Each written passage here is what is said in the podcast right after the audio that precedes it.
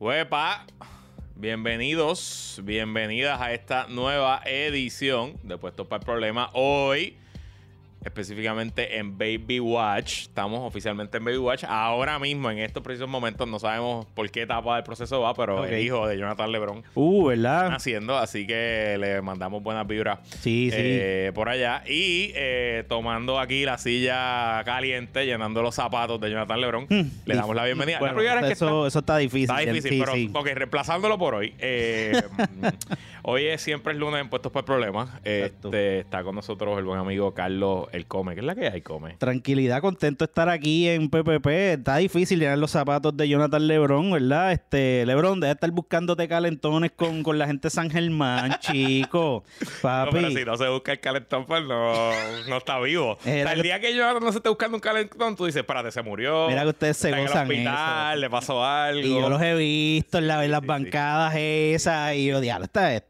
esto, está eso. Ustedes son pileros, de verdad.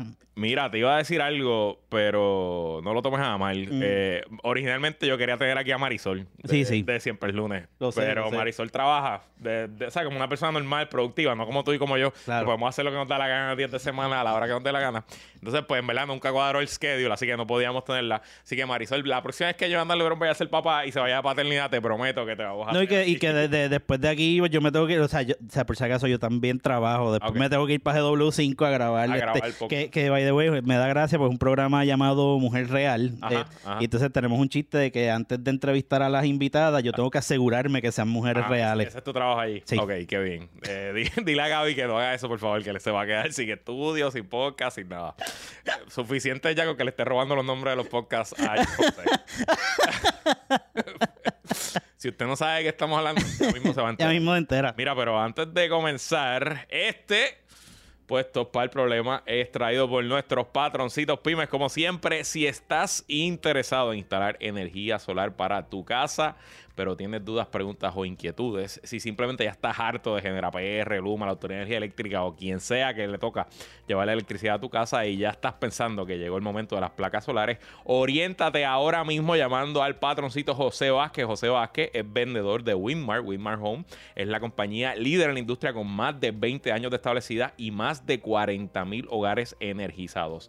Llama a José al 787-629-8657, 629-8657 y vas a recibir de parte de él una orientación sin ningún tipo de presión para que contestes todas tus preguntas, todas tus dudas, entiendas el proceso y lo más importante que estás hablando con un miembro de la mejor comunidad del Internet Boricua, la comunidad de puestos para el problema.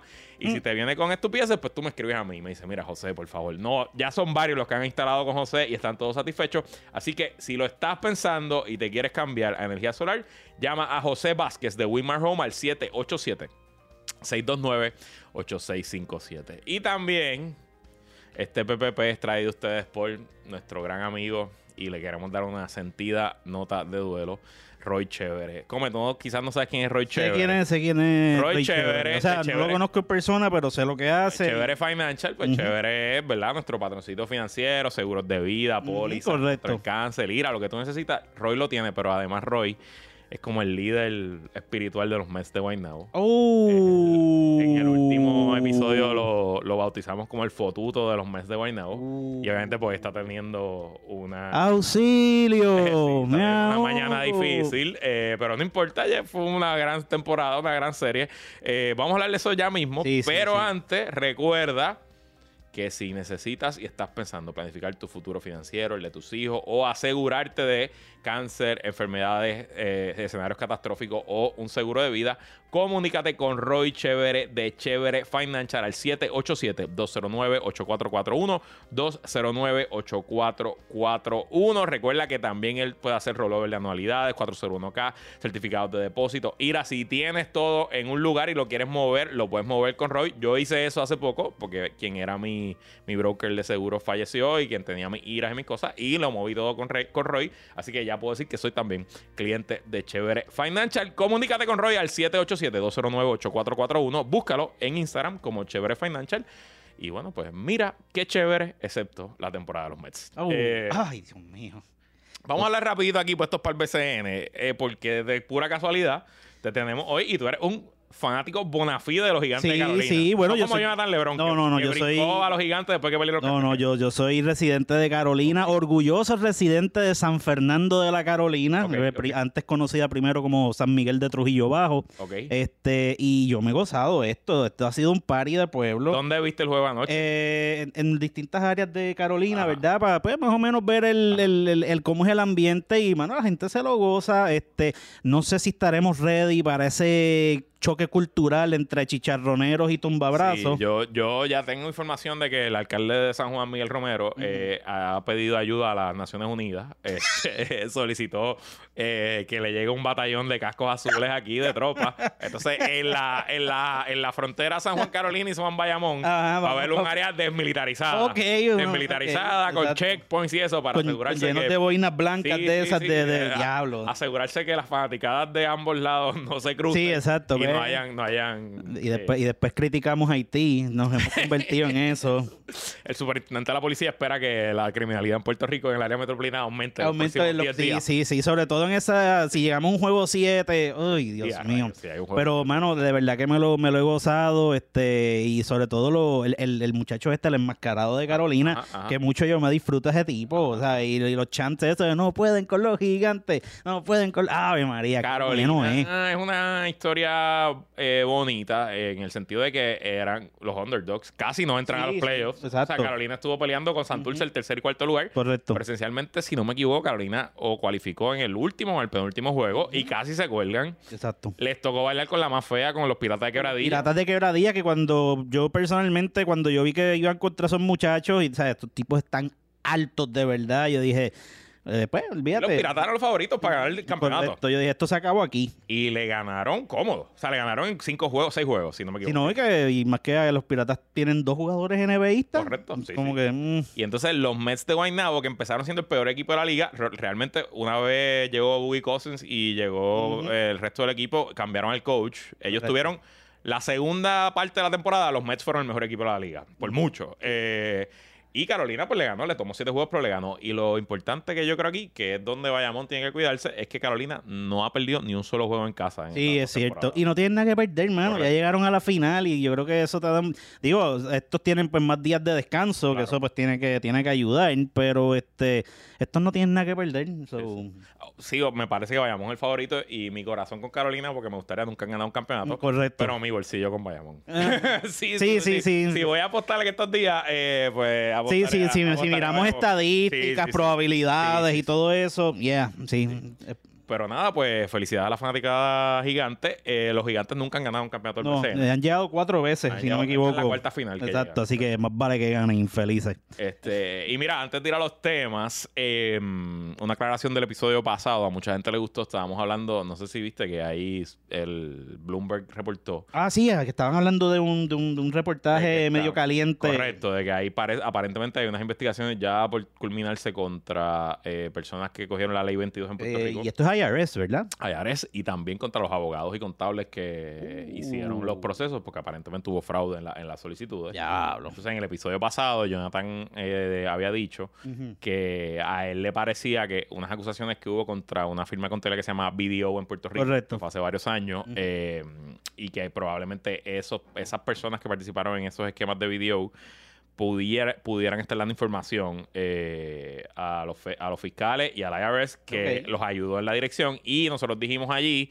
que miráramos los casos federales que cuando un testigo coopera, eh, usted sabe que sigue cooperando mientras no lo sentencien. Que mientras, nosotros por ejemplo hablamos del Cano, que mientras el Cano, ex alcalde de Cataño, no lo habían sentenciado, Correcto. pues probablemente estaba en cooperación. Y yo dije que los casos de video ya se habían sentenciado, pero me, me corrigieron durante el fin de semana. Todavía están En en... efecto, no. Los acusados, no, ellos se declararon culpables, Ah, pero no han sido sentenciados. Así que eso le añade todavía más posibilidad a que esas personas que participaron en esos esquemas eh, de video, y ellos eran de las firmas principales de traer Ley 22 a Puerto Rico. Sí, exacto. Así sí, sí, que- que... son de los que pues, hacen la- la- los anuncios por, por California. Eso que, que- yo. Hace poco yo estuve por, por Texas y hay un par de anuncios de esos de Travel to Puerto Rico. Ajá, ajá, ajá. Cúrense, cúrense aquí. Correcto. Y pues nada, así que pendiente de eso por ahí, todo pudiera estar ocurriendo. Y otra cosa que pasa, la verdad que en Puerto Rico está cabrón, cosas que pasan. Sí. ¿Viste que hubo un jodido tornado ayer en Aguada? Loco, yo vi el video, o sea, yo vi, no solamente veo los videos, este, que me pasaron los videos del el Jeep que se quedó, Ajá. o sea, que estaba como que en el mismo medio, y el del carro atrás. Ajá. Eh, mano, ¿cómo rayos se forma un tornado? O sea, este- o sea, de momento yo me sentí en Kansas, de momento. Y, y lo, lo cabrón es que, o sea, la- eh, hay una señora que pierde su casa. Una casa Ajá. hoy, pelea total, que es una casa de madera que, que según entiendo, sobrevivió María, sobrevivió todos los huracanes. George, O sea, María, esto se Jim. empieza un, un día random de julio, hay un maldito tornado en Aguada. Y entonces te cuento, yo estaba en Aguadilla, eh, en la playa Punta Borinquen, que es- esto fue en el barrio Guaniquilla de Aguada, que es básicamente el pueblo de Aguada, lo que es la parte de la costa. Y la playa que yo estoy tienen que estar a dos millas, de ahí a dos millas al norte. Y, brother, nosotros estábamos pasando la brutal con el sol, sin ningún tipo de problema. Sí, Lo menos que yo podía pensar es que dos millas al sur de donde yo estaba, ya veíamos allí miles de personas. En Aguadilla había un torneo de, Diablo. de beach tenis. Sí, o sea, había exacto, miles y miles de personas. Pues imagínate que el tornado hubiera caído en el medio En del el torneo de beach tenis. exacto. O sea, para que tú veas. Eh, pues mira, como una vez me dijo ese gran sacerdote llamado Father Wallace, el sentido del humor del Señor es único. Saluda a Fireballas, que Dios me lo Que bendiga. Dios me- sí, porque ya, ya falleció, ¿verdad? No, no falleció. ¿No ya falleció? No, sí, falleció, Yo falleció, sí, falleció. sí, sí, falleció sí. el año pasado. Mira, chacho. Sí, es verdad, es verdad. Sí, Tú sabes que no, eh, Ya yo no hablo nada de pues. eh, el Come y yo, el y yo estudiamos en el mismo colegio. Y, Digo, a mí me votaron. A ti te votaron, yo me gradué. Este, yo no sé si tú estabas en esa asamblea. Hubo una asamblea, yo creo que fue del National Honor Society, Ok. que invitaron a un orador, siempre invitaban a un orador. Y él empieza a hablar de Father Wallace, dice, y Father Wallace, que en paz descanse. Ajá. Y todo el mundo empieza a ver, como que en paz descanse. Y Father Wallace sale de atrás y, y él le va a dar loco. así, Mira, cabrón, pero yo estoy vivo.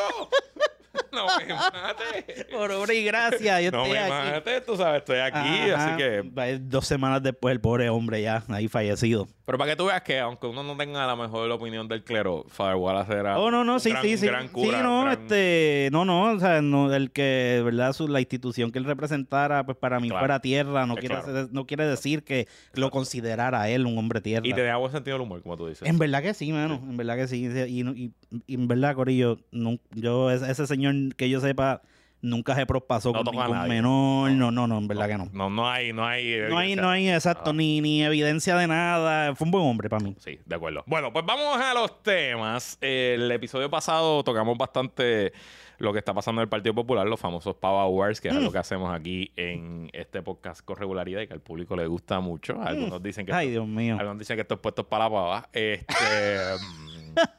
entonces, en el episodio que grabamos viernes, estábamos discutiendo que Charlie Delgado, exalcalde Isabela y ex candidato a la gobernación por el Partido Popular, Ahora quiere volver. había dicho en Jugando Portador el jueves en la noche que le interesaba la que, iba, que iba a correr para ser de nuevo candidato a la gobernación por el Partido Popular. Ujú. Jonathan y yo hablamos de distintas razones, especulamos Correcto. algunas cosas, dijimos el. eh, y analizamos lo que fue el anuncio, pero el sábado, luego de que ya habíamos grabado el podcast, eh, Charlie Delgado le dio una entrevista al nuevo día. Y esencialmente en esa entrevista, él dice que él no quiere primaria. Ah, él quiere que todo el mundo se una en consenso y lo escojan. O eso, eso es lo que a mí me dio a entender. O que alguien le dé la él está bendición. esencialmente tratando de forzar a todo el mundo. Y siento que eso es, es un poquito prepotente de su parte. Sí. Porque no estamos hablando de Rafael Hernández Colón. No, no, no es un caudillo.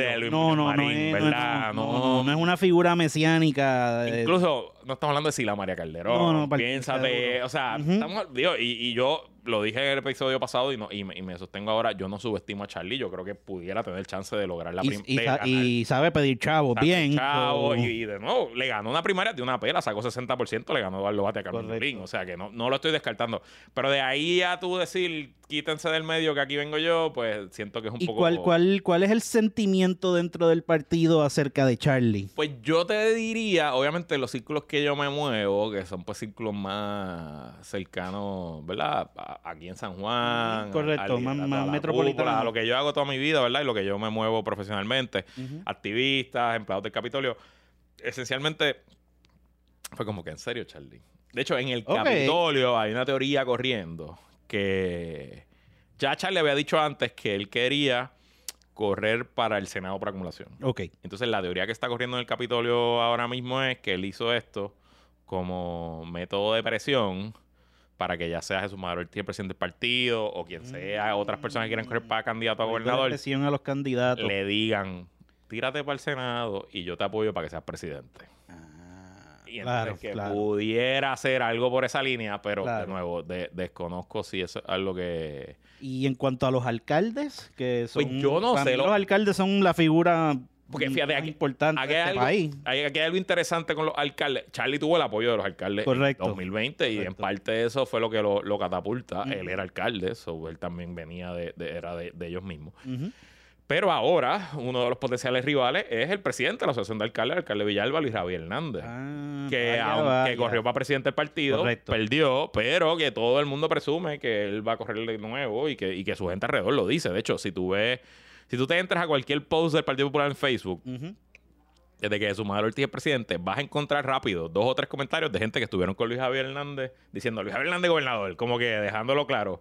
O sea que yo no sé realmente qué apoyo va a tener Charlie entre los alcaldes en esta ronda que no tuvo en el 2020. Correcto. ¿Y qué nuevo me ofrece? Correcto. Entonces, lo otro interesante de la entrevista con el Nuevo Día es que él sugirió que el Partido Popular, en vez de hacer una primaria. Que no- el, Partido Popular en cuestión de primaria no... ah, bueno, en el 2020 fue la primera. La primera, historia, ¿verdad? En su historia historia. de- para la gobernación. Eh, Y dejarle eso a los azules. no, no, pero yo, yo, yo creo en la primaria, pero lo que él sugiere es que en vez de una primaria, que se haga una encuesta. Mm. Que el partido pague una encuesta. Una encuesta bien hecha, una encuesta científica y que el resultado de esa encuesta de quién sale mejor contra Pedro Pierluisi y contra Jennifer González, Y que el partido ahí- le dé la candidatura. Ok.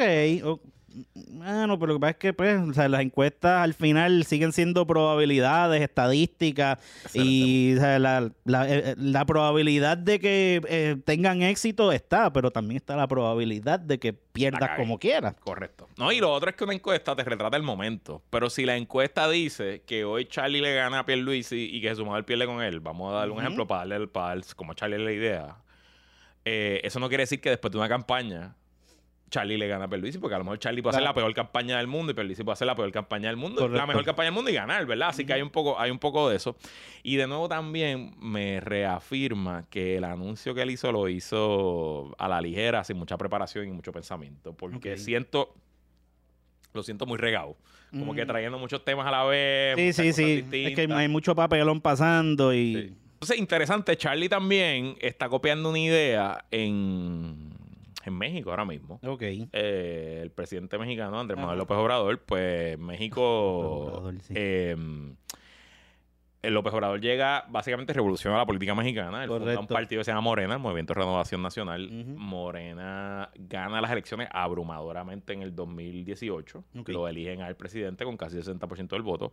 Él es un presidente extremadamente popular, pero en México no hay reelección. Por la constitución, esa fue una de las razones de la Revolución Mexicana, long story, no hay reelección. Y entonces, el PRI, que era el partido clásico mexicano que gobernó por 70 años, pues básicamente el PRI había creado todo un proceso de lo que ellos llamaban el dedazo, que era la manera en cual el presidente nombraba a su sucesor a dedo. entonces, Ah, eh, ya, ya, ya, ya. entonces habían como unos gurús del dedazo y cuando se iba acercando el año, de el año preelectoral, habían Iban todas viendo como que... to- todos estos analistas que miraban, no, que si el ministro de Relaciones Exteriores ahora lo sientan aquí al lado del presidente. Yo imagino Ya. que llevaban hasta, hasta expertos en body Eso language. mismo, todo eso, todo eso. Entonces, pues Morena ahora está en este proceso de la transición a quién, quién va a ser el candidato o la candidata. Claro. Entonces, pues AMLO y el Morena, lo que es su, su mito fundacional como partido, ellos no quieren ser el PRI, aunque son más o menos el PRI, pero eso lo dejamos para otro, otro día. Sí, sí. Eh, proyecto de dignidad con... Exacto, pues ellos no quieren que sea un dedazo. O sea, ellos no quieren que sea que AMLO diga, tú eres el candidato. Ok, ¿y, y qué proponen? Una encuesta. Ay, Dios, bendito sea el Señor. No, no, no, van a hacer una encuesta. Mira, van a hacer no, una encuesta no, no. nacional. Después de la primera semana de septiembre va a hacer la encuesta. Entonces, no podemos seguir copiándonos Sí, de todo, cabrón, corillo. O sea, pasa, pasa en podcast, pasa en la televisión, en chistes, no. entonces eh, pues como va a funcionar es, hay creo que seis candidatos presidenciales que ya todos renunciaron a sus puestos porque en México si estás corriendo algo no puedes renunciar, no puedes aspirar desde el puesto. Mm. Y esencialmente está corriendo la alcaldesa, la que era alcaldesa de Ciudad de México hasta la semana pasada, eh, hasta hace como varias semanas. El ministro de Relaciones Exteriores, que la alcaldesa se llama Claudia Sheinbaum, el ministro de Relaciones Exteriores es Marcelo Ebrard, si no me equivoco, y varios candidatos más, senadores, creo que hay un gobernador, etcétera. Pero esencialmente la carrera está entre la, la alcaldesa de Ciudad de México, que se rumora que es la favorita de AMLO, y eh, Marcelo Ebrard y el, el ministro de Relaciones Exteriores, eso- esos dos. Y esencialmente ellos están recorriendo el país en campaña full ahora mismo. Todos en campaña, haciendo eventos, visitando, Sí, sí, dando este- discursos, dando entrevistas, Eh, dejándose ver. pero solamente para ganar la encuesta.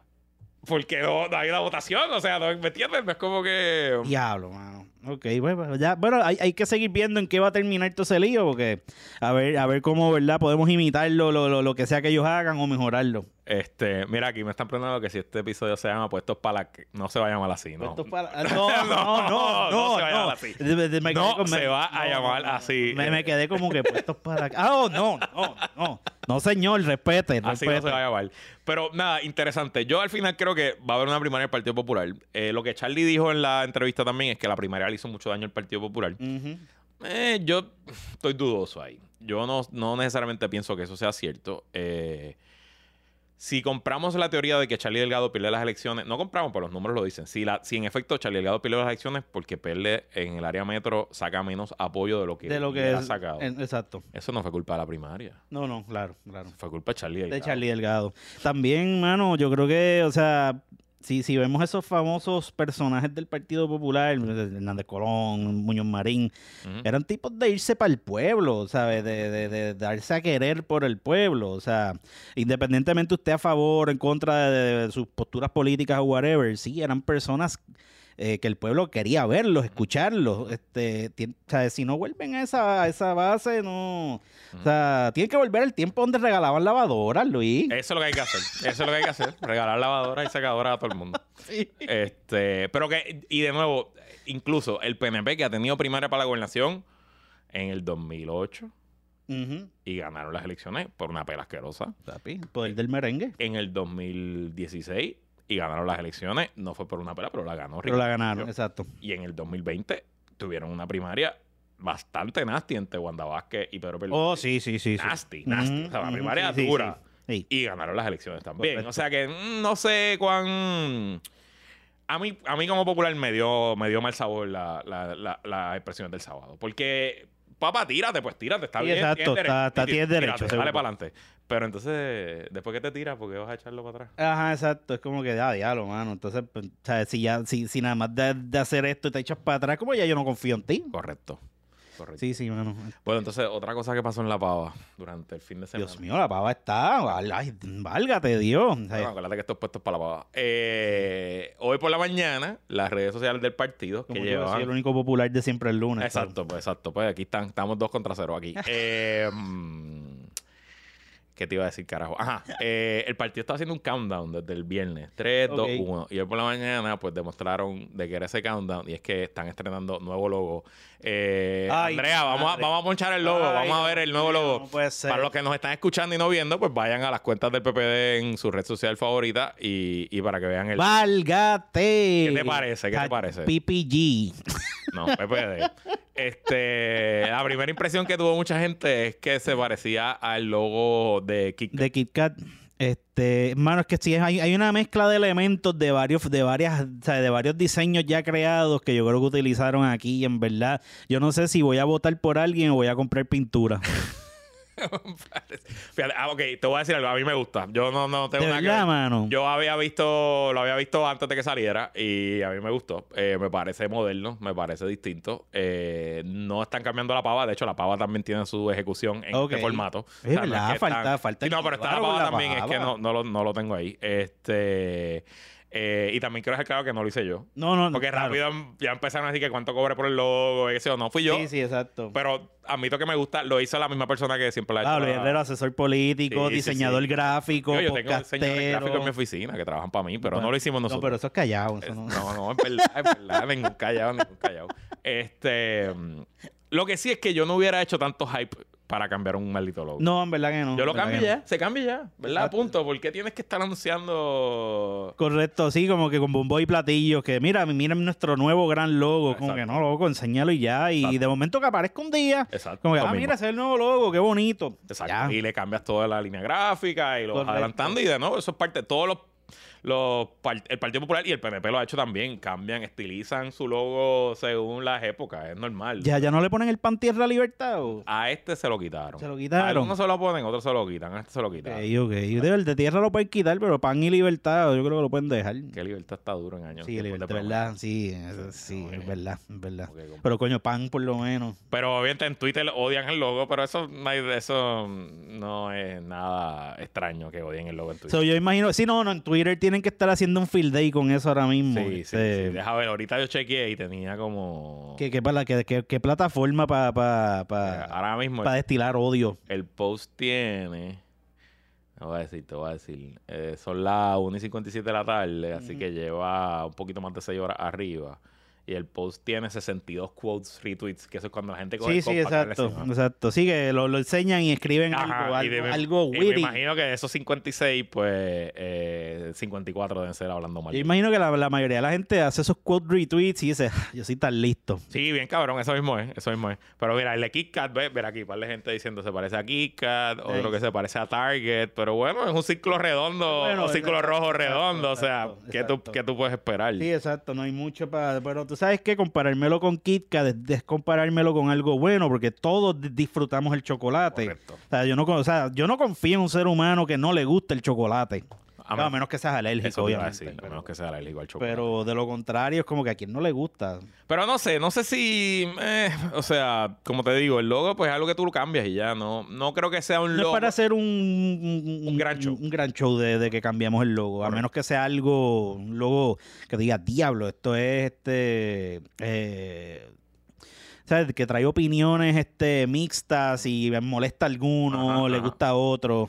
Pero de lo contrario, bueno, en verdad yo no veo nada ahí que, que pueda. Nadie va a votar por ti por el logo. No, no, para nada, para nada, para nada. Y, y es un, algo que también yo aprendí en la publicidad, que nadie le gusta, todo el mundo, los logos son como el ombligo. Que todos tenemos uno y todos tenemos una opinión sobre él. Oh, sí, Entonces todo el mundo tiene una opinión sobre el logo. Exacto. Y en verdad, los logos triunfan con la luz y la repetición. Sí, sí. Y, Cuando la gente se cansa de verlo ya, lo, lo, lo, lo integró y sigue para Y adelante. sí, exacto, sí, es como, como, como, como el, como el logo de, de, pues, de alguna marca de refresco grande que, o sea, ya... ¿Te acuerdas cuando Caribbean Cinemas cambió su logo? Que la gente casi le pega fuego a los cines. eh, cuando ¿El logo o la voz? Bueno, la- las dos cosas, Porque pero el logo lo mí, cambiaron pa' por mí la voz. cuando cambiaron la voz de, de, de, de Monclova, Pero yo, sigue yo yendo- sentí que morí ese Pero día. sigue yendo al puto cine. No, ya no, ya no. No va, ya, Ya, se acabó. ya, si, ya. si René Ya, Monclova, no, no voy, está voy. Yo no voy al cine porque ¿quién carajo va al cine en Mano, esta que época? está ya con tanto streaming, ¿sabes? Voy a, ir a, voy a ir a ver Oppenheimer quizá. Uh, Barbenheimer. Barbie, a Barbie, quiero ver Barbie también, pero mi esposa ya hizo el hangueito con sus amigas para ir a verlo. ¿De verdad? no- ¿Qué, les, qué, si- les, qué les pareció? No, no, porque no ha salido. O sea, pero ya cuadraron, Ah, ya vamos. reservaron. acuérdate Ah, ok, ok. Son todas No, pues, mamás y eso tiene ok. que hacer mucho calendario. Digo, tiene que haber la pirata por ahí. Tiene que haber la pirata. No, no fomentamos la piratería, pero, Pero si la consiguen. pero si la consigues, pues... meh. Este, así que nada, esa es la, Mira, aquí me están diciendo que no es un rebranding, es un logo. Otro está diciendo aquí que tiene más chance que el logo que hizo Bernier con la jíbara. ¿Te acuerdas que Bernier Uh, había wow, sí, integrado a sí, una sí, mujer? Sí, sí, sí, es verdad, es verdad. Y eso es lo que quería decir. Eh, Coño, si hubiese puesto a la jíbara con un trajecito de baño, flow, flow, flow nena de Instagram. la, la movida, qué cabrón. La movida de Bernier con el logo fue una idea de sus consultores de campaña que eran unos españoles que Mm. se llamaban, ¿cuál apellido de esa gente? Ellos fueron los consultores de Zapatero y el PSOE en España. ok. Y gran parte del éxito de Zapatero, eh, eh, luego de la, de la presidencia de, de Aznar y del Partido... ¿De Aznar fue así? y el Partido Popular en España En España.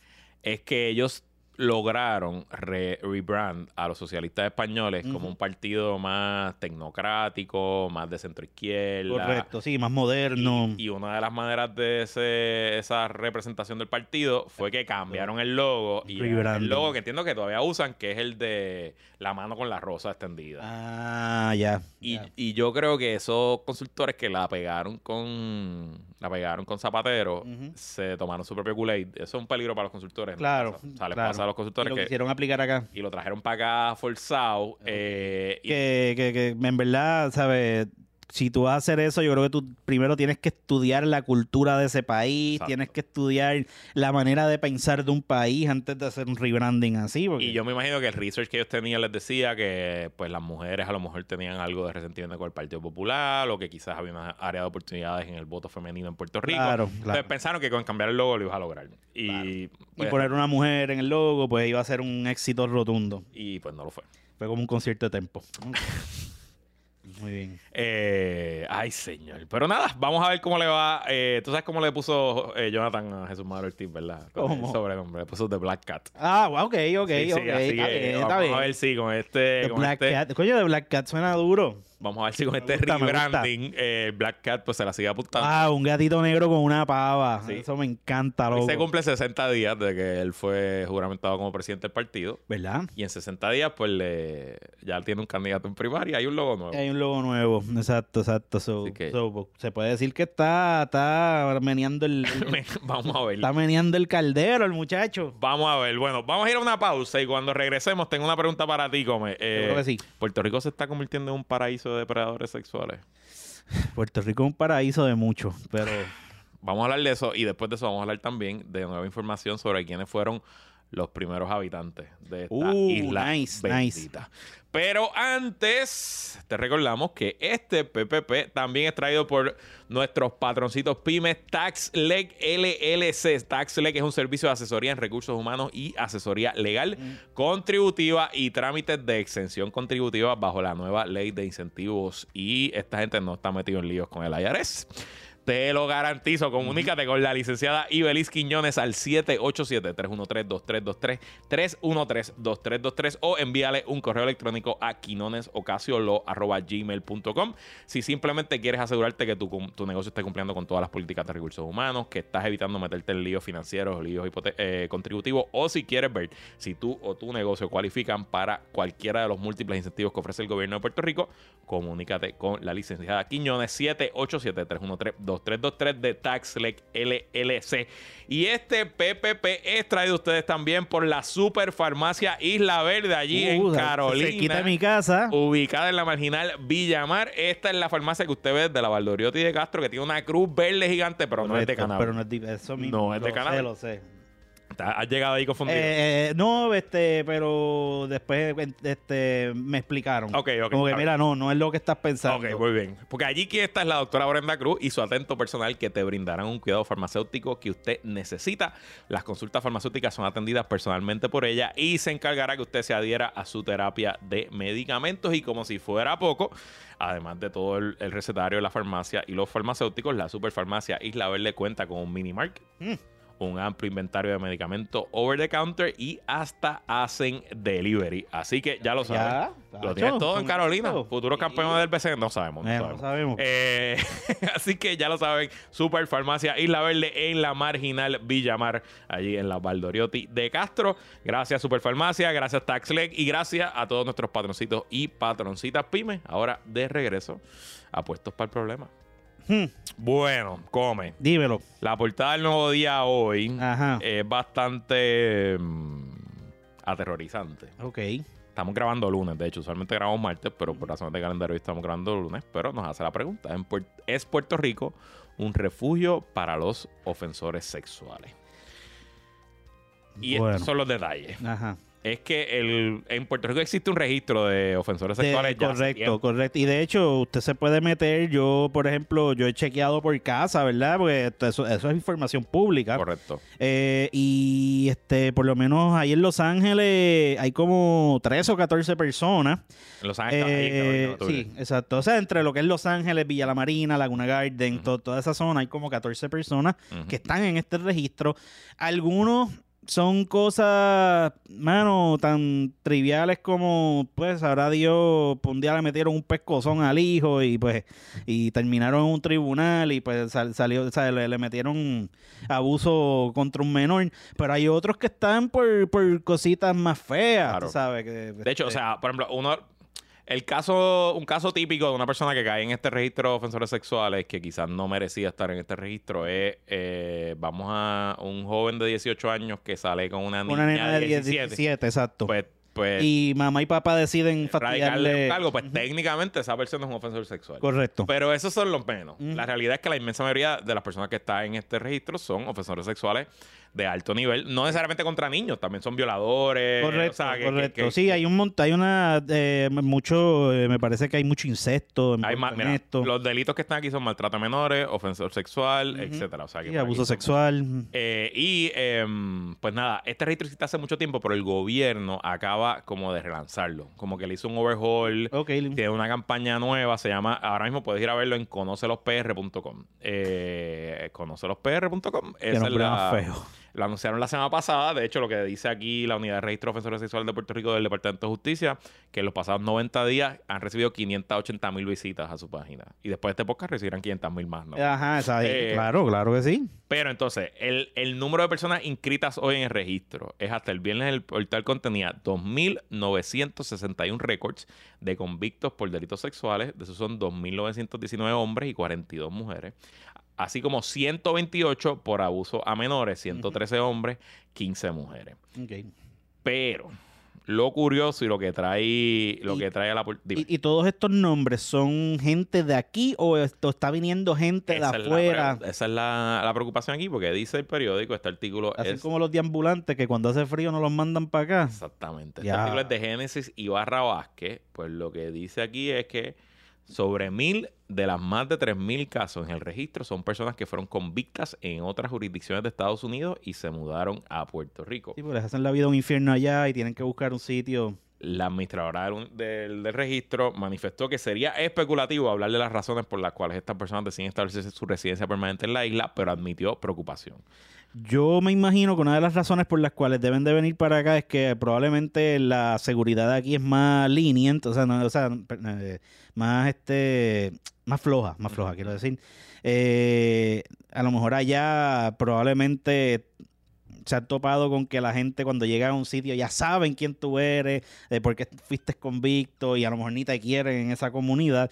Y a lo mejor aquí pues llegan, imagínate tú, un tipo de estos llega aquí al, al- al barrio Cacao de Carolina. ¿Quién diablos va a saber que este tipo es un ofensor sexual de, de- de Estados Unidos? O sea, No, y si tú llegas, te cambias el nombre o usas otro nombre, O no se lo cambies. Exacto, un este, alias, este, Sí, en cierto sentido, ¿verdad? Si Puerto Rico es un paraíso fiscal, pues también parece que es un un paraíso. paraíso para- de, de muchas cosas. Ay, Dios mío. Sí, bueno, Paraíso sexual.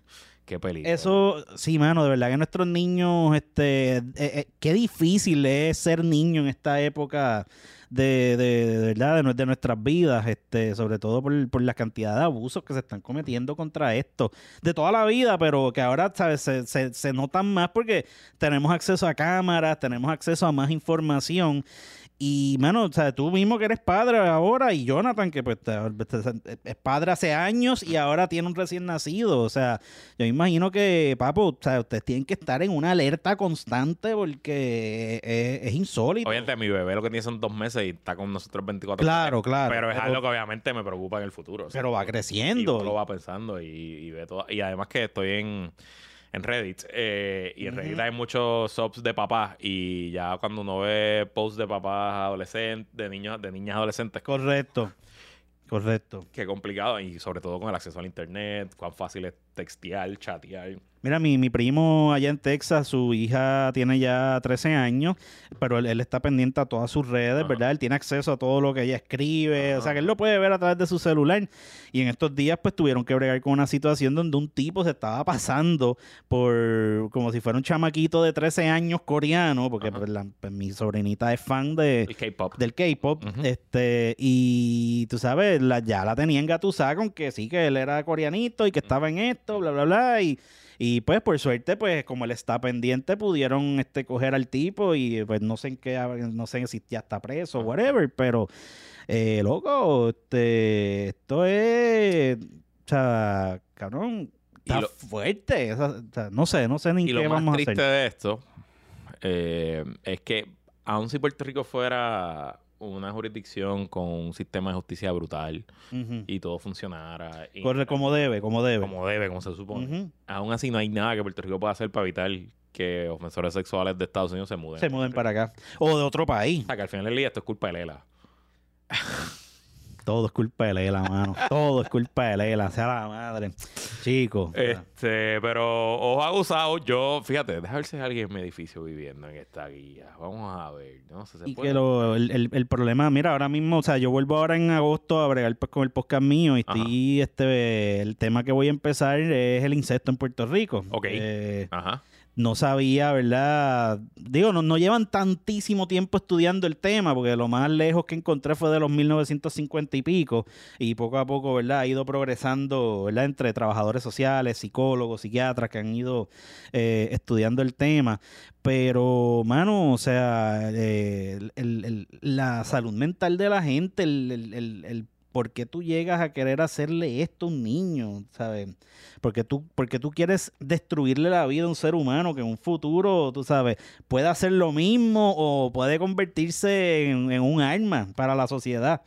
Este, eh, son cosas que de verdad no, no, no, yo no comprendo porque, o sea, bueno, para empezar, yo no, yo no soy ni fan de los niños, o como a, mí, ni- a, mí, a mí ni me gustan, o sea, yo los veo como que, ah, aléjense. Mira, este registro tiene fotos, ¿verdad? Estoy aquí, puse el Sí, circo. sí, eso tiene fotos, dice lo que hizo la persona. puse el circo donde yo vivo. eh, esta persona vive en el barrio Guaraguao, o sea, cerquita de mi casa. Actor lascivo impúdico es el delito por el cual fue encontrado culpable Ok. En el 2002. Actos lascivos. Pero entonces lo interesante es que su foto es él acostado en una cama. Como que no es la mejor foto para poder el registro de... Wow, loco. No diga el nombre del pana porque, ¿verdad? Pero él está ahí como acostado en una cama ahí, como... Dios mío. Como una almohadita de polka dots así como... Y- y f- todos tienen la pedo sonrisa. Sí, de verdad. todos tienen la pedo sonrisa, mano. O sea, estos son como que se, Ya lo hice, señor nació en el 69 y parece el, que tiene como, de verdad, eh, que tiene probablemente. como 100 años. Sí, mijo, la mala genética, su papá le hacía cosas también. Ay, señor. Ah, no, entonces este es reincidente. Tiene una Ah, este- sentencia ah, del wow. 2002 y tiene una del 2010. Y la del 2010, tentativa de acto lascivo a víctima menor de 16 años. Ay, Mano, ¿y qué tú crees? No, no sé, ¿tú, tú has escuchado de, por ejemplo, términos como castración química, lo cosas he así? escuchado, lo he escuchado. Obviamente uno... Aquí uno tiene que... Y, y, ¿verdad? Por eso es que el sistema funciona, entre comillas. Uno tiene que tratar de divorciarse entre los que hacen la política pública, se tienen que divorciar de lo que son las emociones humanas. Como las emociones, que eso es difícil, Porque pero... uno como padre yo quisiera no, no que le piquen las bolas. Sí, que sí, lo maten. que lo maten, que que lo maten. desaparezcan. Sí, no, Eh, mantener eso también en la cárcel. Exacto. No, este está en la casa. Pero que, que obviamente por otro lado, pues también uno tiene que entender desde la frialdad de separarse de, lo- de los issues, que en muchos casos pueden ser acusaciones falsas, puede ser una injusticia. Claro, pueden claro. matar a alguien o costarle las bolas, ¿verdad? Y por eso es que uno, yo me pongo racionalmente, Sí, sí, con los huevos, los- me opongo a la pena de muerte porque yo digo, coño, pero es que hay tanta Hay probabilidad tanta, de que... sí, de que sea una metida de pata. Pero si yo fuera víctima de un delito que ameritara la pena de muerte, probablemente quisiera Claro. que mataran a... sí, no, y está feo tener la- los huevos del tipo en la mano y como que, ah, no fue él. Ajá, sí, que no se los puedes devolver, exacto. Sí, exacto. ¿Cómo Está- se los está- pegamos para atrás? Está complicado. Este, pero entonces, ¿y qué vamos a hacer con estos tipos? Tú sabes, porque, o sea, no, si nos los están enviando para acá, eh, ¿cómo podemos mantener una vigilancia de que no vuelvan a reincidir? ¿Cómo podemos, este, eh, no, Ellos- no alarmar a la comunidad? Porque a lo mejor tú y yo somos tipos racionales y vamos a velar que esta persona no haga nada, pero el, el- el tipo común que pues piensa de otra manera, yo, yo les digo la- la- el multiverso puertorriqueño, que piensa de otra manera, a lo mejor lo que rápido le viene a la mente es, este tipo es un puerco, hay que matarlo. ¿Cómo, ¿Cómo vamos a hacer? Bueno, ahora mismo, por lo menos, el mero hecho que hayan re- rehecho el registro y que esté más accesible, pues ya eso es algo de progreso. Eh. Yo lo que me gustaría conocer, y el artículo no lo dice, es cuán adelantado o cuán, o si en efecto ya se hizo, porque se supone que el Departamento de Justicia cuadre sus bases de datos con las bases de datos del De gobierno federal y de los demás estados. Y que aunque hayan 50 bases de datos más los territorios, pues que eso se hable una a otra y que haya comunicación, pero en Puerto Rico históricamente nunca, aunque Nunca. ah, se asignaban los chavos y todo, pero no se hacía, no se completaba ese proceso. Normal. Y pues, pues, mano, es bien fácil. Si a mí me, si yo soy convicto agresor sexual de Minnesota, pues cojo el vuelo directo para acá y me mudo para acá, me tomo. Se supone que aquí sepan ya quién yo soy. Se supone.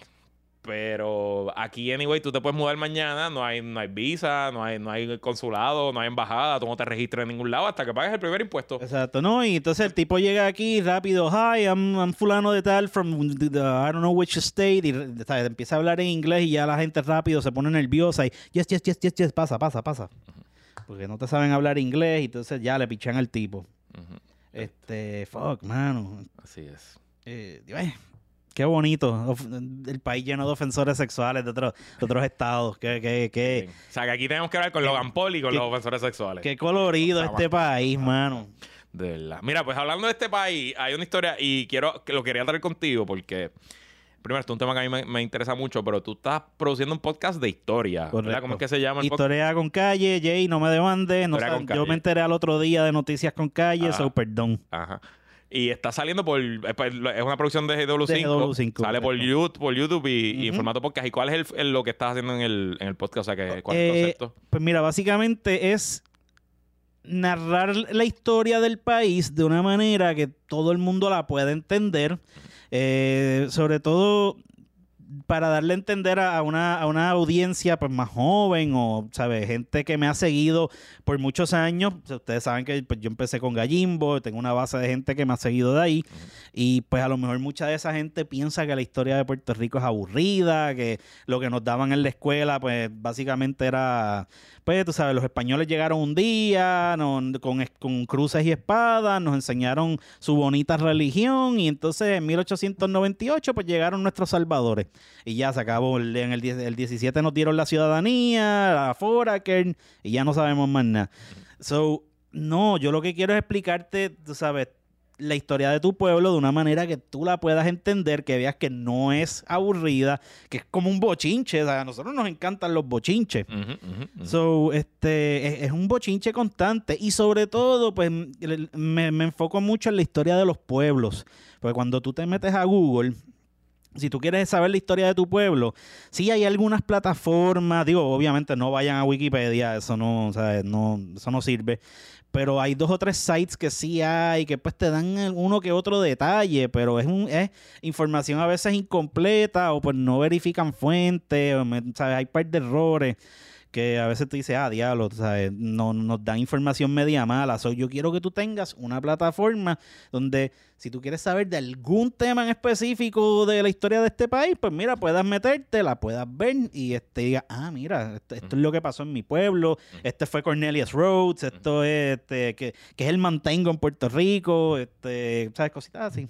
Para que usted vea que el come es un- todo intelectual. lo Sí, lo sí, sabe. mira, y por si acaso la, la información, este, esto viene, o sea, yo me meto en las bibliotecas de Ana Geméndez, yo me paso en la colección puertorriqueña, ahora esta semana tengo que ir a la biblioteca del Ateneo a ver si encuentro información. Oye, todavía en la colección puertorriqueña están los periódicos en microficha, que tienes que sacar la microficha y meterla. Todavía en la colección puertorriqueña todavía están, pero por suerte hay un site nuevo, no, no nuevo, pero Eh, la del mundo. es la del mundo. Ay, María, yo estado, he estado horas. ¿Qué palo es eso? horas pendejeando en el, Ah, mano no, que archivo digital del mundo. Acho, que mucho yo me lo disfruto. loco. El mundo es como del 1908, ¿verdad? Por ahí, yo lo hasta ahora lo más lejos que lo más viejo que he encontrado es del 1929.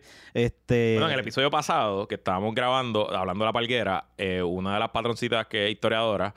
Eh, nos mandó un artículo de unos terrenos que se vendieron en la palguera en el 1923. Uh, En- wow. y es un artículo Y del un mundo. artículo del mundo. El, el, el notice de la Y, lo- subasta. y- y los, todo y lo los anuncios del mundo son magníficos y el y, el, y la, la escritura sarcástica de Ajá, ellos ajá, también pues eh, eh, ojalá pronto pues por algún día podamos este tener al imparcial la democracia este ¿sabes? Lo- todos los periódicos que, que han habido a través de los años Bueno, pues mm, a ese paréntesis lo traigo porque el sábado, en el Nuevo Día, se publica una historia de la periodista Roche Nabel que es eh, con el titular Yacimiento en Utuado. Hallazgo reescribe la historia boricua. La presencia de seres humanos en Puerto Rico se remonta a 3.000 años antes de lo que se pensaba, revela un nuevo estudio arqueológico. y entiendo que es en Vieques donde se encuentran verdad Las Eh, más viejos estaban en Vieques, pero ahora con esto estamos viendo el más viejo eh, está en Utuado. Esto es un estudio del arqueólogo Reniel Rodríguez Ramos de la Universidad de. Puerto Rico en Utuado. ok Según la historia, recopiló más de mil fechas, algunas suyas, otras de otros arqueólogos, que fueron obtenidas mediante datación por radiocarbono claro por arqueólogos de todo el país desde la década del 70. Ok, y según entendí el artículo, la técnica de usar el carbono para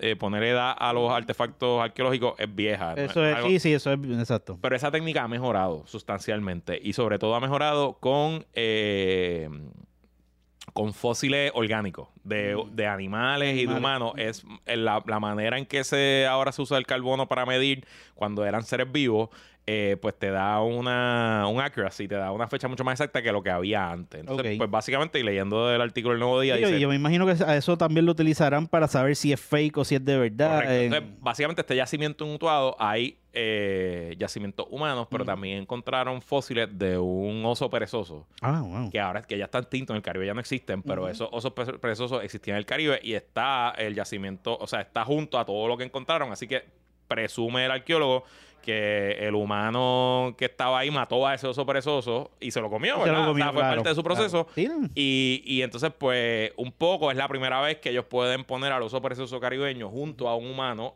a la misma vez. Eh, se- el, el perezoso se había extinto hace miles de años. Sí, probablemente no los comimos. Probablemente, lo que dice esto es que probablemente lo extinguieron los humanos. Cuando llegaron a Puerto Rico, eh, a- los osos perezosos estaban, como hicimos. Puede, puede ser porque, o sea, nuestros nuestros pr- primeros oficios fueron cazar y este... No, y, y yo sé si tú sabes que en, en Australia, el continente australiano, tenía megafauna, me- tenía Sí. animales gigantes. Correcto. por muchos años después de que se habían extinto en el resto del planeta hasta que llegaron los primeros humanos. Mm. Y, los prim- y no duraron 500 años más. O sea, y Ajá, nos mataron ajá, todos. O sea, que nosotros somos... No, somos- sí, nosotros somos- de verdad que todos nos los comemos. Somos una plaga, o sea, realmente lo somos. mano, todos nos los Este, comemos. Pero está brutal por varias razones. Mira, y aquí ahí te leo un párrafo. Hasta ahora, la cronología establecida de Puerto Rico se basaba en el trabajo de Ricardo Alegría e Irving Rose, dos Correcto. arqueólogos de vanguardia de la década del 1960. Alegría y Rose habían sugerido tres características fundamentales de los primeros habitantes de Puerto Rico. Ok. Que llegaron al archipiélago en el 1000 antes de Cristo, que vivieron solamente en las costas y que fueron reemplazados o desplazados por otros grupos de Por pobladores grupos. que llegaron en años y siglos sucesivos. Sí, El análisis de Rodríguez Ramos cuestiona todas esas postulaciones. Dice aquí, los huesos del perezoso y la cerámica a su alrededor demostraron que la presencia humana en el archipiélago se remonta por lo menos hasta el 4200 antes, de, Cristo. Cristo. Pero según Rodríguez, probablemente todavía más temprano. Dice esto es una cita. No solo refleja que este animal sobrevivió hasta tiempos indígenas y que posiblemente también fueron los indígenas los que provocaron su extinción, sino también todos estos datos ilustran que esos primeros pobladores que llegaron a Puerto Rico, que se pensaba que solo se quedaban en la, viviendo en la zona de la costa, se habían metido desde bien temprano al interior montañoso. Que eso sí, tiene, tiene lógica. O sea, no sé cuán- de cuándo será el, el- ¿verdad? De cuándo habrá humanidad en lo que es el nuevo mundo. O sea, cuando digo humanidad, ¿sabes? la gente que estaba aquí ya.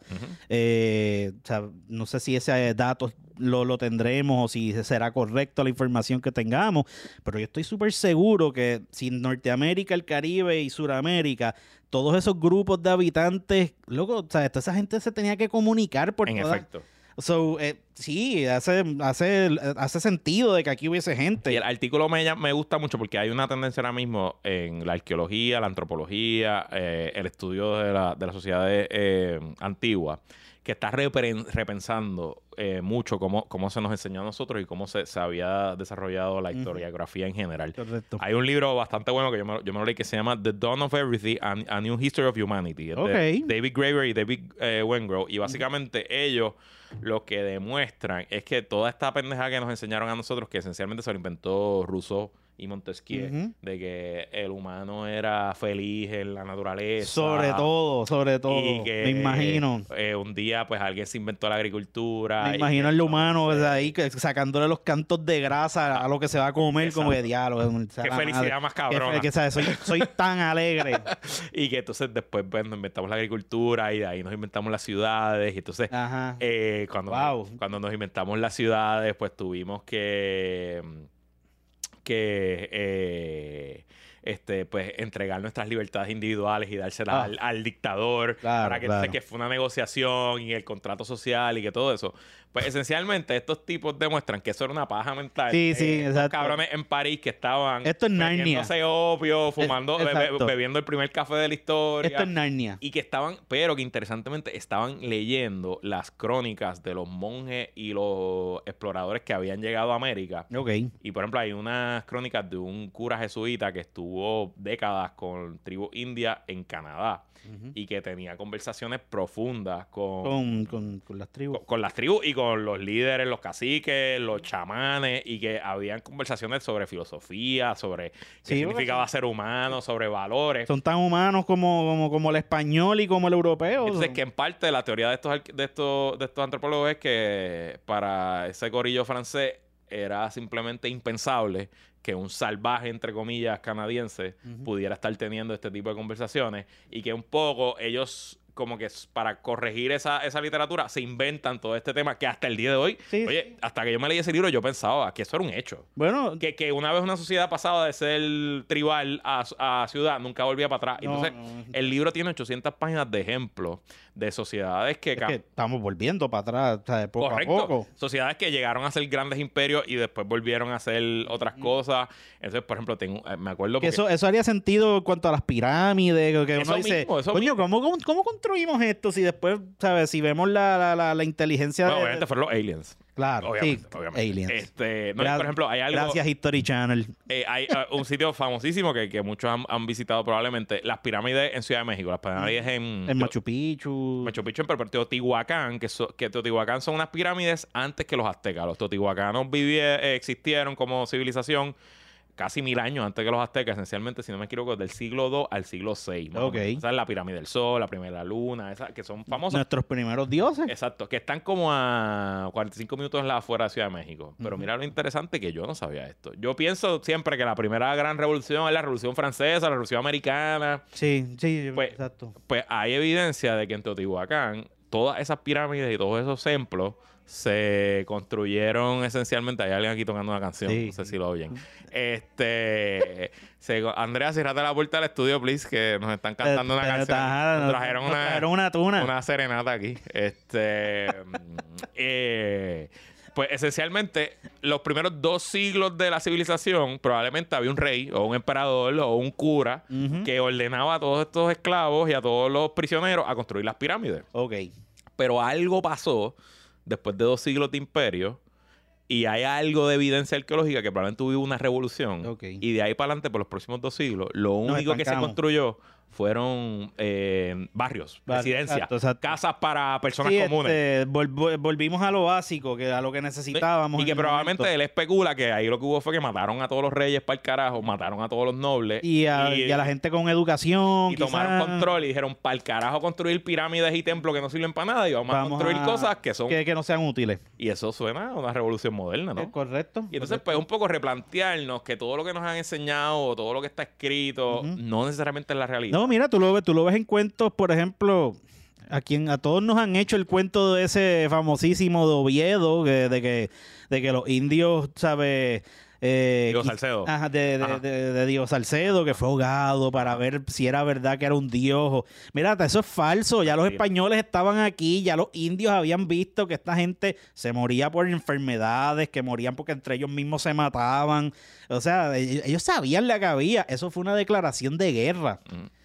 So, pero no los venden, ¿sabes? Hay que Y- hacerlos románticos. Y ese cuento de Diego Salcedo se repite esencialmente en casi todo país, todos los países de América Latina. Efraín Íñigo también tiene un montón de cuentos, tú sabes, que, que- que- lo- como que lo- ve- a- nos hacían ver las cosas de una manera romántica.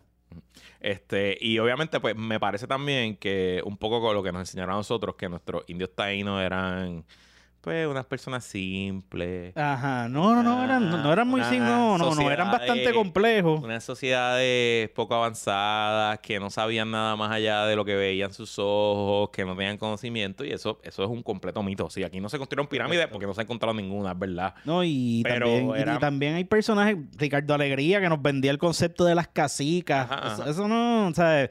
Entonces, cuando tú lees a, a Francisco Moscoso, o sea, como que, no, papi, eso no es así. Ah. O sea, este- toda esta gente era bien machista y, eh, o sea, Y, y pues nada, es un poco, ¿verdad? Que mm, repensemos todo, porque nada está escrito en piedra. no, no, exacto, exacto. Y eso me trae a una discusión que se está dando ahora mismo en la cultureta puertorriqueña. Mm, Y queremos hablar un poquito más de esto. Hoy se celebra, estamos grabando el 17 de julio, hoy se celebra el natalicio. felicidades al señor, a don Luis Rivera. eh, padre de la patria, este, o uno de los padres de la patria. Sí, sí. Y eh, pues Luis Muñoz Rivera ha sido objeto de mucho debate en los últimos meses, eh, tras la publicación de un libro que se De llama Nieve de Los Ángeles, de la el jefe. Nieve de Los Ángeles, profesora de la UPR de Bayamón. Que de hecho, por si acaso, si usted tiene la oportunidad, este nivel de Los Ángeles tiene un libro acerca de la prostitución en Puerto Ah, Rico. ¿verdad? Excelente. O sea, el Sí. libro está, o sea, es- tras que te, te- ella te da dato tras dato tras dato, tú me entiendes, desde las, las primeras conocidas prostitutas de que estuvieron aquí en la isla, que le decían las calientes. Ah, fíjate. Este- Oye, y es verdad que la frase esa de esos son otros 20 pesos viene de la prostitución. Viene por ahí, sí, va Sí. por ahí, va por Cuando ahí. podías como servicio extra, decían Exacto, que esos son otros exacto. 20 Y entonces, pues, el término correcto, ¿verdad? Para las meretrices. Ah, qué bien. Las meretrices. Bueno, pues para que vean, antes de escribirle Muñoz Rivera escribió de la prostitución. Correcto, y no, y así que si tienen el chance de, leer- de, de leerlo, hay par de libros de la prostitución aquí en, en Puerto Rico, todo muy bueno. Nada, esencialmente, yo el libro del jefe ya lo compré, no lo he leído, pero escuché la entrevista de Nieve con, con Sobrino, estuvo súper buena también. Y ella, pues, según entiendo, está. eh, se fue a las fuentes primarias y nos Sí. está presentando una nueva imagen de Muñoz Rivera, muy distinta a la que se ha desarrollado por el último siglo, sobre todo lo que han desarrollado los historiadores oficiales eh, del régimen, por usar una frase. Eh, y nos presenta a Muñoz Rivera como un político de maquinaria, un político que usaba el populismo para llegarse al poder, un político sin ideología, que simplemente lo que su, su única ideología era mantenerse en el poder y repartir ese poder. Que venía una larga is- lista de caciques, que sus papás y sus abuelos eran los caciques de, de Barranquita. y Correcto, él- sí, que el, el- su papá fue abue- el, su papá, el papá de Muñoz Rivera fue alcalde de Barranquita, Correcto. del partido de Exacto, Barranquita. exacto. Este, y entonces, pues sí, lo pinta como un mamá boy. Este, hay, hay par de detallitos acerca Y nada, básicamente dice que no es una buena persona. que no era exacto. En la entrevista con Sobrino, o sea, Sobrino le pregunta, mira, ¿hay algo que tú puedas rescatar de, de, de- de Muñoz la- Rivera? Muñoz. Y ella dice, no, no hay nada que... Yo eh, lo he mirado para Yo- arriba y para abajo, lo he no, leído por ahí, todos lados y no, no... Ahí, ahí- ahí estoy en desacuerdo con la, con la doctora, digo, o sea, eh, respeto la carrera de esa mujer, o sea, y disfruto su, su- sus escritos, pero es como que todos somos humanos, tiene que haber algo bueno también, o sea, hay que ser objetivo. Y eso, es- eso en parte a veces me saca por el techo cuando me meto a leer todos estos libros, tesis, que, mano, dejas saber cuál es tu, tu eh, afiliación política al escribir. Y siempre me pasa, por ejemplo, cuando chequeo las historias de los pueblos, uno que me he encontrado mucho es a Carlos Gastambide, que se nota que es popular. Ajá. Y pues, te- figuras como él no te van a atacar a Muñoz Rivera y te hablan bonito de- del hombre. Este, de los demás, no- tampoco le tiran mucho ni a Barbosa, ni, ni, a, ni a De Diego, ni a ninguno de esos. Pero cuando son este independentistas, papo, te cogen a Muñoz Rivera y te, o sea, te lo venden como la mierda más grande. Y a Barbosa, tú sabes, sea, lo que le falta es, es, ¿sabes? quemarlo hasta por negro. So, ¿tú me entiendes? Pues lo interesante ha sido que eh, este libro de Nieve ha tenido una reacción bastante fuerte y furibunda entre los historiadores populares y figuras o afiliadas al Partido al Popular. partido. O sea, este sábado Rafael Cox Salomar escribió una columna tratando de refutar algunos de los puntos de, De- del del libro de Nieve. De nuevo, yo no me he leído el libro, yo no soy historiador ni mucho menos. Correcto. Me voy a leer el libro, ya lo tengo. Eh, pero me gusta que se esté repensando y revisitando todo, porque Claro, yo creo que en la historia no debe haber nada sagrado. No, y que nos vendieron estos próceres como ah, padre, los padres de la patria, pa, pero esta gente era, tú me entiendes, wow, qué gente más noble y buena. Mira, cuando yo, yo hice un episodio de José de Diego, del Caballero de la Raza, Ajá. y este, ok, sí, yo, yo me di cuenta que el tipo estaba loco, era tóxico y está tostado hasta más no poder, y sí, las mujeres le temían a su pene. Este, pero mira, dentro de todo, era excelente escritor, eh, tremendo poeta. Sí, o sea, tuvo par de sus ideas que yo digo, coño, eso no, no, me suena mal. So, uno tiene que ser objetivo, o tienes que darme lo bueno con lo malo y lo gris. No, no me des lo malo nada más porque, bendito, de malo, de pescar bar malo, tacho, todos tenemos esqueletos en ese closet que, tú sabes, nos pueden sacar 100 años más tarde para decir que éramos un asco de personas. Pero busca también lo bueno, o sea, no sé, no, no todo. Y por favor, a los historiadores de este país, cuando escriban, tú sabes, a veces me saca tanto por el techo, sobre todo cuando son poéticos. Cuando te, te dicen, por ejemplo, si yo te voy a decir que Estados Unidos invadió a Puerto Rico en 1898, no me lo tienes que escribir porque el águila salió de su nido en el norte y agarró al cordero con sus garras. Y como que, ah, Estados Unidos invadió Puerto Rico. Ok. Gracias, gracias, loco, gracias. Pero a, a lo que yo, a lo que voy, y es lo que yo quisiera, eh, que se cuestione todo. Punto. Definitivo, definitivo. Porque también un poco que, que pensemos que el pasado fue mejor. No, hombre, no. Se presta para muchos abusos en el presente. No, Porque, no. o sea, y si tú te gran parte de los movimientos conservadores en el planeta, lo que ellos te buscan es una apelación a que todo tiempo pasado fue mejor. Y que, o sea, si el, el movimiento conservador en Estados Unidos, ¿qué piensa? Que la, Ah, sí, que la era de los la- 50. Que la, la década de los 50 era el Estados Unidos perfecto y que Oh, hay que regresar al Estados Unidos perfecto de la familia. eh, la familia tradicional, tradicional, con el papá que trabaja, la mamá en la casa. He- he- heterosexual y... Ajá, tú sabes que los gays en el closet, las minorías debajo del zapato, tú Oh, sabes. y, pues, pues, y si no, si no podemos cuestionar lo que son las figuras del pasado, pues mucho menos vamos a poder cuestionar las del presente. Por Así que, que por más, por más arqueología, historia y ciencia sí. que se atreva a, a tirar al medio estas Seguro. cosas, seguro, mano. Este, y también, y, esa, y esas dinámicas de vender historia bonita, no, o sea, dímelo cómo fue y ya. O sea, qué pasó y por qué pasó y qué podemos hacer para mejorar. No, no me lo vendas, o sea, no me lo vendas de una manera, este, pues, pintándomelo bonito, pinto, sabes, como tratando de acercarme a tu ideología política, porque ahí me espantas más. Lo, lo bonito es que cuando algún historiador se sienta a escribir la historia de Puerto Rico de la segunda década del siglo XXI eh, y hablen de los nuevos partidos y las candidaturas independientes, pues van a decir en algún sitio que Eliezer columna corta molina y la cita va a ser puestos para el problema. Uh, wow, papo, chacho, sí, sí, sí. Un candidato independiente, este, entonces, este, ajá. The story of columna corta. Vamos a dejarlo hasta aquí. Vamos a dejarlo hasta aquí, Corillo. Carlos Escobe, gracias por estar aquí. ¿Dónde Gracias, a escuchar, ver, seguir? ¿Qué es lo que tienes por ahí? Cuéntanos. Mira, este, nada, estoy ahí en GW5, estamos eh, siempre el lunes, estoy también obviamente con Historia con Calle, eh, también pues, pues estoy trabajando de, de brego con cámara, lo mismo que está haciendo, ¿cómo- Andrea es que se llama la, la- la muchacha, Ajá. lo mismo que está haciendo Andrea en los controles, pues también lo estoy haciendo Sí, ahí. porque se me fue Jonathan de paternidad y Pepito de vacaciones. Sea, Ah, la, verdad que, pero no, Andrea no, está ahí, manning no, the fort. Así que, exactamente. So, shout out a Andrea porque conozco lo difícil de su labor. Con, yo también a veces, chacho, cuando yo empecé a bregar con cámara, pues yo empecé a aprender un poco en Gallimbo, pero aquí, pues Gaby pues se ha dedicado pues a enseñarme un poco más, ¿verdad? Y chacho, las metidas de pata que yo daba al principio, Andrea, ni te preocupes, yo sí que daba unas metidas de pata de respeto. Este, así que nada, shout out a, a todos los técnicos de, de todos los estudios que existen en el Caribe, porque de verdad que respeto su trabajo.